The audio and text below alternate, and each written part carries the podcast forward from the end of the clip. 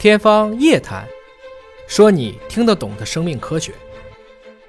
大脑大约就是一千四百毫升，也就是说三斤左右吧，这么一个水平。比如说一个人如果是一百五十斤的话，三斤除一百五十斤，也就只占五十分之一的重量，它的消耗的这个血糖或者说能量会占到大概百分之二十。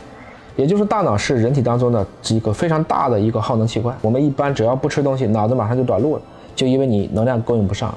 即使是在一些我们号称脑死亡的这样的一些患者当中，已经到弥留之际或者已经昏迷了，那么它消耗能量呢，还是能够达到大概两到三倍的，跟身体其他的器官相比。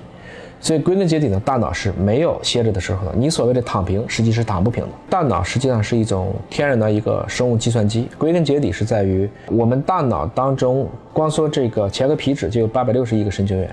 你把它想成都是晶体管的话，它当然就要很耗能。它们会使得我们不同的脑细胞之间通过突触，相互之间去传递信号。它会通过突触和突触之间的这个相互作用，突触和突触之间不是结合在一起的，它们离得很近，但依然会有个空隙。那么这个小信息之间，它们是需要通过一些物质的传递来完成一个信号的交换的。具体来讲呢，就是突触前神经元会把一堆囊泡发送到其尾部。靠近末端的这样的一些位置，然后他们会从这个神经元内部吸入部分的神经递质，就相当于把这些装到信封里，里面放着一些非常重要的一些信息。神经递质嘛，就是我传递出去的这些信息，然后这些已经装上信的信封，就会直接被推到了这些神经元的最边缘，然后看看其他的神经元在哪儿，找到这个与它对接的神经元，并且就完成了对接。再融合到对应的一个膜上，再把这个信给过去。一旦到过这里，那么你这封信就会连接到突触后这些细胞上的一个受体，从而进一步的去完成信息。你就可以想象这个不同的快递之间，在不同的转接站点，在一个个拆包裹、装包裹这样一个过程。那么看起来很简单，实际上我们也都知道，我们今天比如说核酸检测，尽管我们进了实验室以后都能自动化，但是拆包裹还是要人干的。所以归根结底，就光拆包裹这个过程，实际上现在是核酸检测当中可能是这个最消耗人力的这样一个过程。反过来讲，在这个大脑系统也一样，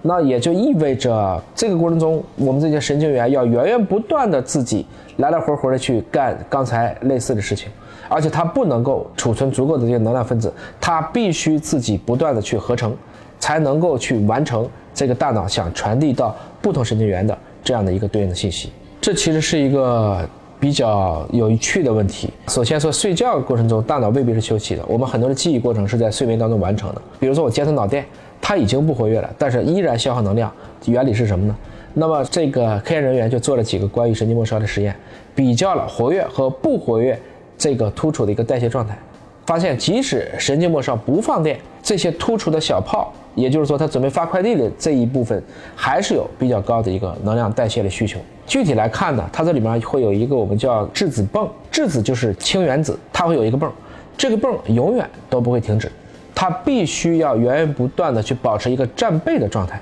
这个有点像，不能说自来水公司你自己拧开水龙头的时候，它的水才从自来水公司输给你，而是它一直都要保持一个高的水位，就比较接近于我们这个水泵的原理。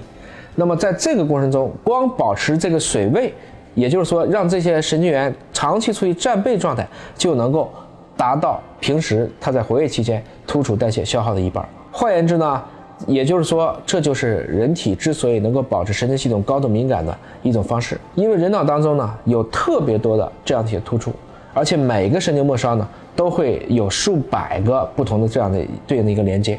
所以这些突触呢，它一旦释放了 A 信号，还要立即进入到一个 B 信号的过程当中。因为这个快递它什么都得发呀，可能一会儿发信，一会儿发物品，还可能送生鲜，所以它这种的全天候的待机，就是以要消耗突触前能量作为代价。它是一种我们人类去应对应激，完成一个复杂的神经系统和能量消耗之间的一种代谢平衡的，算是一种折中的，但可能是最优的选择。